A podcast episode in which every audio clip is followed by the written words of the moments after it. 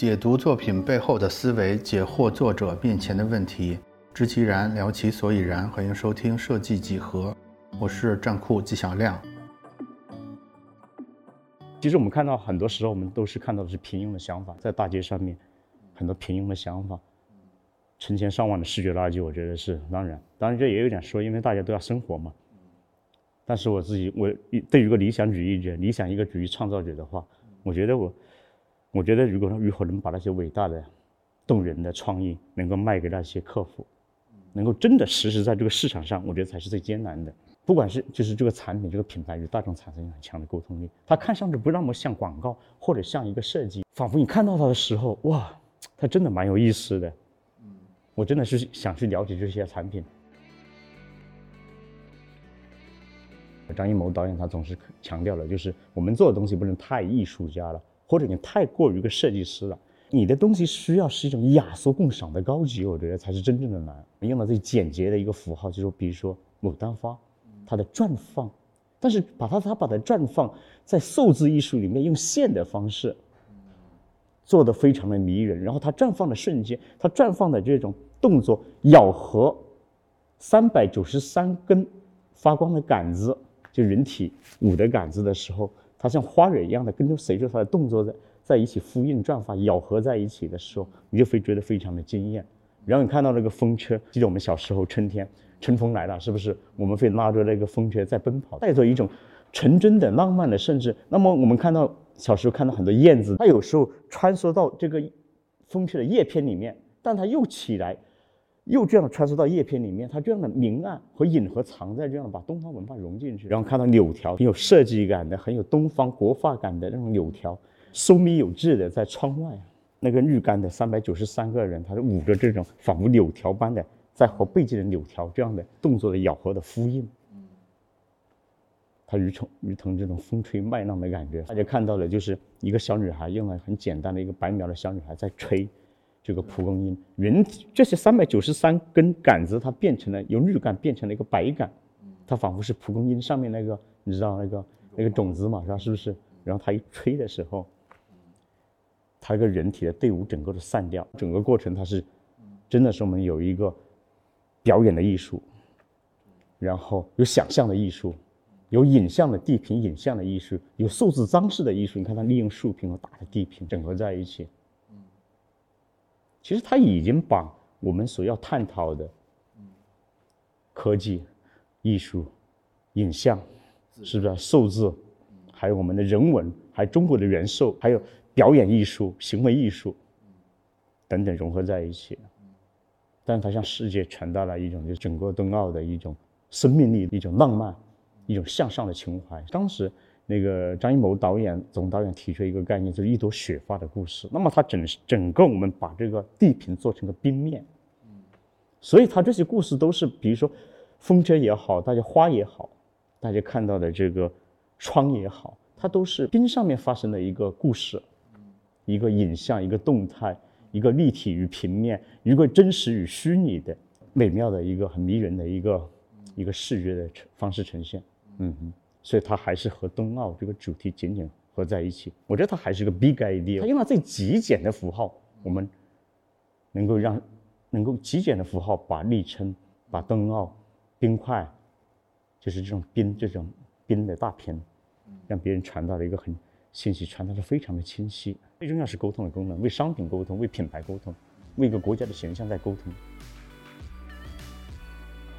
我觉得。设计就是或者是创意是穿越障碍的一种沟通。消费者他不了解你的产品，你要去创创造一个广告片或者广告影片，你要创造一个海报，让他哇一下子了解这个产品，有兴趣，勾起自己兴趣对这个产品的好感动。我我有一种冲动来想买购买，或者想对这品牌有一种很很好的一种一种喜好度。所以就是这样的一种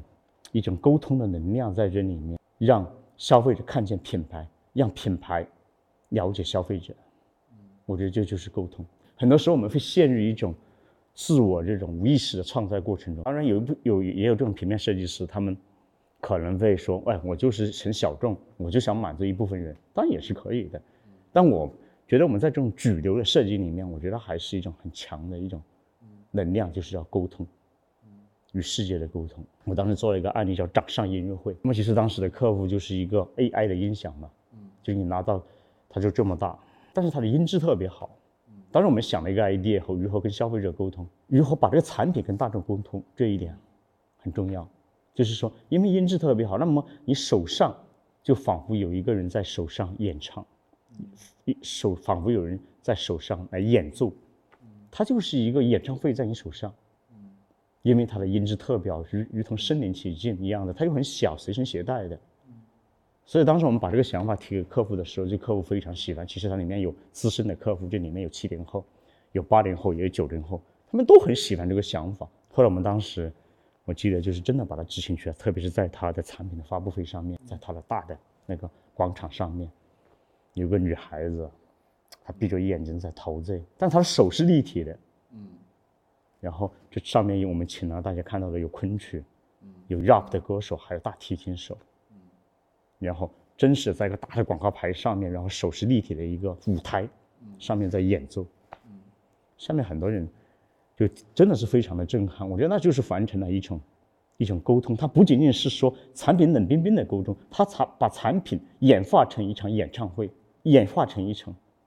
行为艺术。所以它背后的东西是不是说，就是设计师或者创作者，你的想法当然是很重要的，对，但是消费者怎么想？也是很重要的，对对，厂商怎么想也是很重要的，对对。我说的沟通是一种艺术的沟通，艺术沟通我不是说要是作为艺术品，嗯，而是能够让观众能够情不自禁的融入到你的作品里面，被感动，被启发，被勾引去买这个产品，去对一个品牌产生好感。我觉得它就好像一个一个这个作品，它本身就会说话，它放在这里的时候来看我，来看我。然后它跟你沟通来交流，有一些方式它可能是幽默的，有些方式是大笑的，它让你这个作品让你大笑；有些方式让你觉得有些公益的作品，它会让你带着这种悲伤，从内心里面去感动你。我觉得沟通的方式就像一个人一样的，他对你诉说，但这个人他一定是非常有魅力的一个人，他吸引着你，对，然后你喜欢听他倾听，喜欢跟他交流，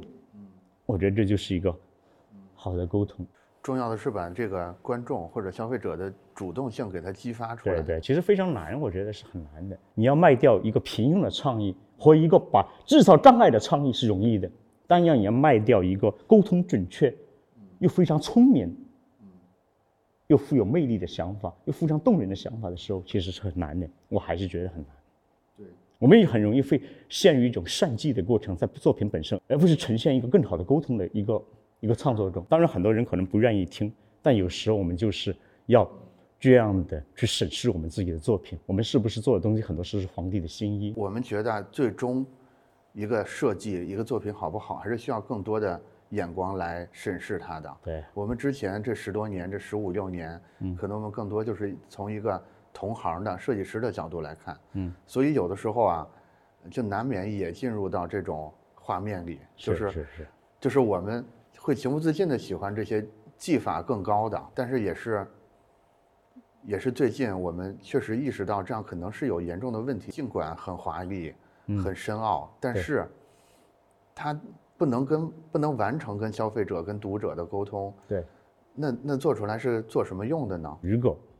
一张海报它不能够完成一个沟通的使命，它就浪费了一张纸，甚至半棵树。所以我觉得其实很残酷。所以我觉得我们，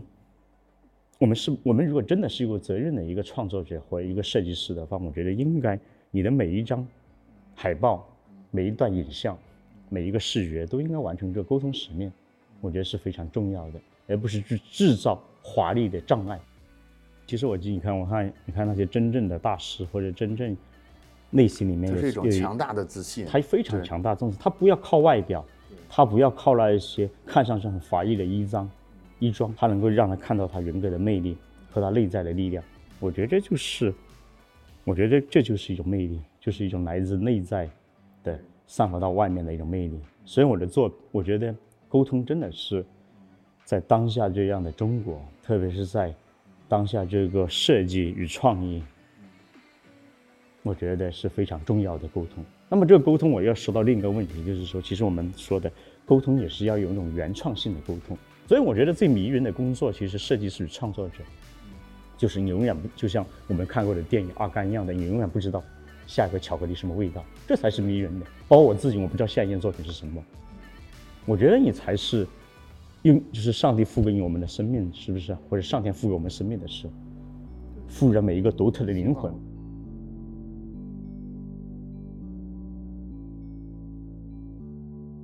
本期节目就到这里，我们下期接着聊。